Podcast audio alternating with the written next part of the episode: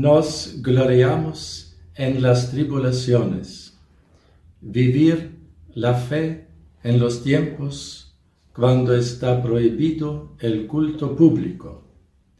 Millones de católicos en el llamado mundo occidental libre en las próximas semanas o incluso meses, y especialmente durante la Semana Santa y Pascua, la culminación de todo el año litúrgico, se verán privados de cualquier acto público de culto debido a reacciones gubernamentales y eclesiásticos al brote de coronavirus.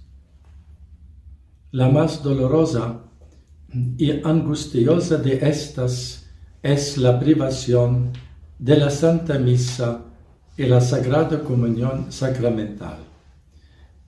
Experimentamos actualmente la atmósfera de un pánico casi planetario.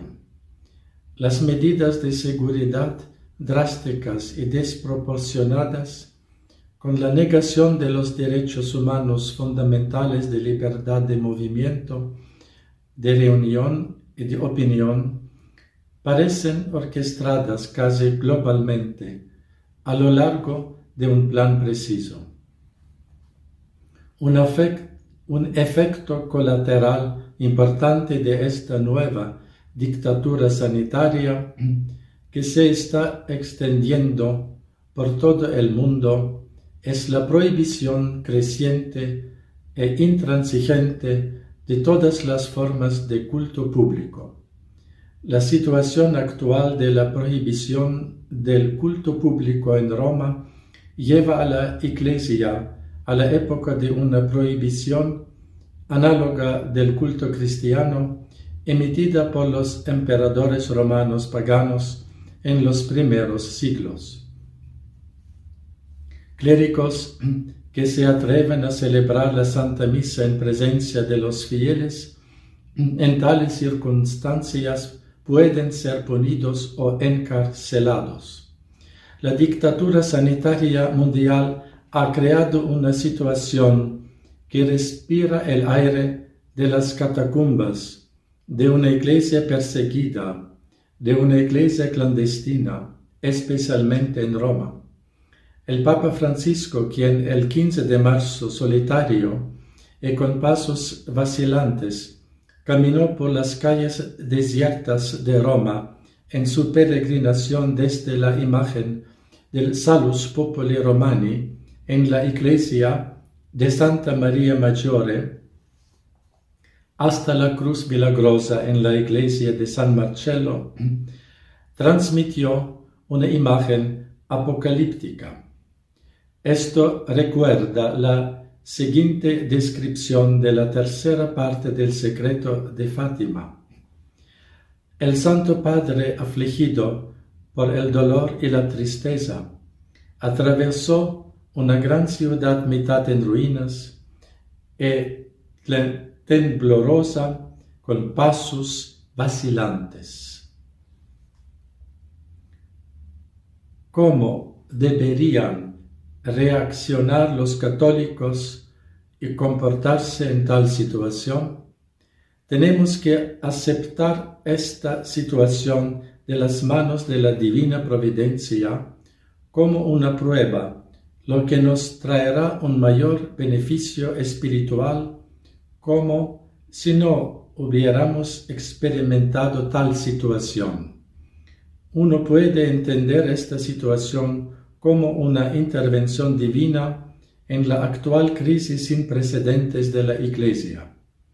Dios usa ahora esta situación para purificar a la Iglesia, para despertar a los responsables en la Iglesia y en primer lugar al, Papa y al Episcopado de la ilusión de un amigable mundo moderno de la tentación de coquetear con el mundo, de la inmersión en cosas temporales y terrenales.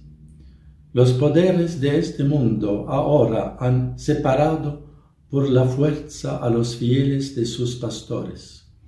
los gobiernos ordenan al clero celebrar la liturgia sin el pueblo. Esta intervención divina purificadora actual tiene el poder de mostrarnos a todos lo que es verdaderamente esencial en la Iglesia. El sacrificio eucarístico de Cristo, con su cuerpo y sangre, y la salvación eterna de las almas inmortales. Que aquellos en la Iglesia que se ven privados de forma inesperada y repentina de lo esencial comiencen a ver y apreciar su valor más profundamente. A pesar de la, dolorosa situación de ser privado de la Santa Misa y la Sagrada Comunión, los católicos no deben ceder a la frustración o a la melancolía. Deben aceptar esta prueba como una ocasión de abundantes gracias que la divina providencia ha preparado para ellos. Muchos católicos tienen ahora de alguna manera la posibilidad de experimentar la situación de las catacumbas de la iglesia subterránea. Uno puede esperar que tal situación produzca los nuevos frutos espirituales de los confesores de la fe y de la santidad. Esta situación obliga a las familias católicas de experimentar literalmente el significado de una iglesia doméstica. En ausencia de la posibilidad de asistir a la Santa Misa, incluso los domingos, los padres católicos deben reunir a su familia en su hogar. Podrían asistir en sus hogares a una transmisión de la Santa Misa por televisión o Internet o si esto no es posible, deberían dedicar una hora santa de oraciones para santificar el día del Señor y unirse espiritualmente con las santas misas que son celebradas por sacerdotes a puerta cerrada, incluso en sus ciudades o en sus alrededores. Tal hora santa dominical de una iglesia doméstica podría hacerse, por ejemplo, de la siguiente manera.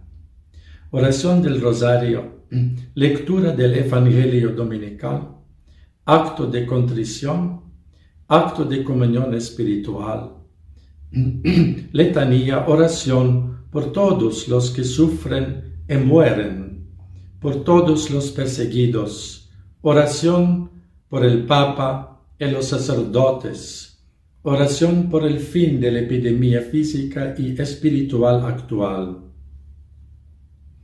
La familia católica también debe rezar las estaciones de la cruz los viernes de cuaresma. Además, los domingos, los padres podían reunir a sus hijos por la tarde o por la noche para leerlos de la vida de los santos, especialmente aquellas historias extraídas de tiempos de persecución de la Iglesia. Tuve el privilegio de haber vivido una experiencia así en mi infancia y eso me dio la base de la fe católica para toda mi vida. Los católicos que ahora están privados de asistir a la Santa Misa y recibir la Sagrada Comunión sacramentalmente, quizás solo por un corto tiempo de algunas semanas o meses, pueden pensar en estos tiempos de persecución donde los fieles durante años no pudieron asistir a la Santa Misa y recibir otros sacramentos, como fue el caso, por ejemplo, durante la persecución comunista en muchos lugares del imperio soviético. Que las siguientes palabras de Dios fortalezcan a todos los católicos que actualmente sufren la privación de la Santa Misa y la Sagrada Comunión. De la prima carta de San Pedro. No os extrañéis del fuego que ha prendido en medio de vosotros para probaros, como si os sucediera algo extraño, sino alegraos en la medida en que participáis en los sufrimientos de Cristo, para que también os alegréis alborozados en la revelación de su gloria. Segunda carta a, los Corintios.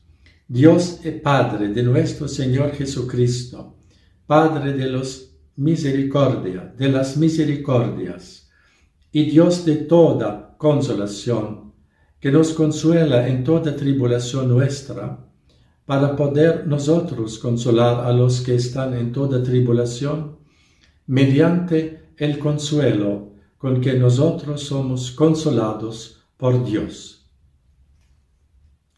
y de, nuevo de la primera carta de San Pedro. Por lo cual reposáis de alegría, aunque sea preciso que todavía por algún tiempo seáis afligidos con diversas pruebas, a fin de que la calidad probada de vuestra fe, más preciosa que el oro perecedero que es probado por el fuego, se convierta en motivo de alabanza, de gloria y de honor en la revelación de Jesucristo. En el tiempo de una cruel persecución de la Iglesia, San Cipriano de Cartago del tercer siglo dio la siguiente enseñanza edificante sobre, sobre el valor de la paciencia. Cito. Es la paciencia la que fortalece firmemente los cimientos de nuestra fe. Es esto lo que eleva en alto el aumento de nuestra esperanza. Es esto lo que dirige nuestro hacer, para que podamos retener el camino de Cristo mientras caminamos por su paciencia. Cuán grande es el Señor Jesús y cuán grande es su paciencia que el que es adorado en el cielo aún no se vengó en la tierra. Queridos hermanos, consideremos su paciencia en nuestras persecuciones y sufrimientos. Demos una obediencia llena de expectación de su venida. Fin de la citación. Queremos rezar con toda nuestra confianza a la Madre de la Iglesia, invocando el poder intercesor de su inmaculado corazón, para que la situación actual de ser privado de la Santa Misa pueda traer abundantes frutos espirituales para la verdadera renovación de la Iglesia después de décadas de la noche de la persecución de verdaderos católicos, clérigos y fieles, que ha sucedido dentro de la Iglesia. Escuchemos las siguientes palabras inspiradoras de San Cipriano de Cartago. Si se reconoce la causa del desastre, inmediatamente se encuentra un remedio para la herida. El Señor ha deseado que su familia sea probada y debido a que una larga paz había corrompido la disciplina eclesiástica que nos había sido entregada divinamente, la reprensión celestial ha despertado nuestra fe, que estaba adormecida, y casi dije que dormía, y aunque merecíamos más por nuestros pecados, el Señor más misericordioso ha moderado tanto todas las cosas que todo lo que ha sucedido parece más una prueba que una persecución. Fin de la citación. Dios conceda que esta breve prueba de la privación del culto público y de la Santa Misa inculquen en el corazón del Papa y de los obispos un nuevo celo apostólico por, los tesoros espirituales perennes que se les ha sido confiado divinamente, es decir, el celo por la gloria y el honor de Dios, por la unicidad de Jesucristo y su sacrificio redentor, el celo por la centralidad de la Eucaristía y su forma sagrada y sublime de celebración, por la mayor gloria del cuerpo eucarístico de Cristo, el celo por la salvación de las almas inmortales, el celo para un clero casto y con espíritu apostólico. Que escuchemos las siguientes palabras de aliento de San Cipriano de Cartago.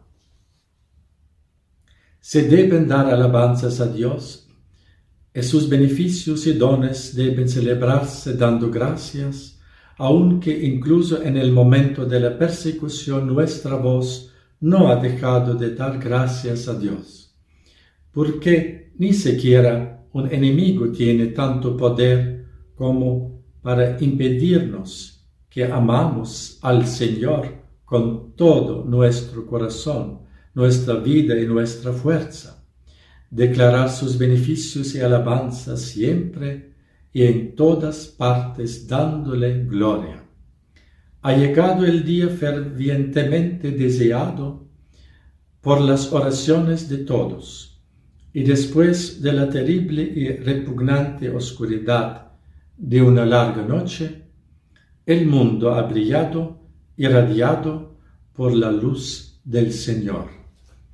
benedicat vos omnipotens Deus Pater, et Filius, et Spiritus Sanctus. Amen.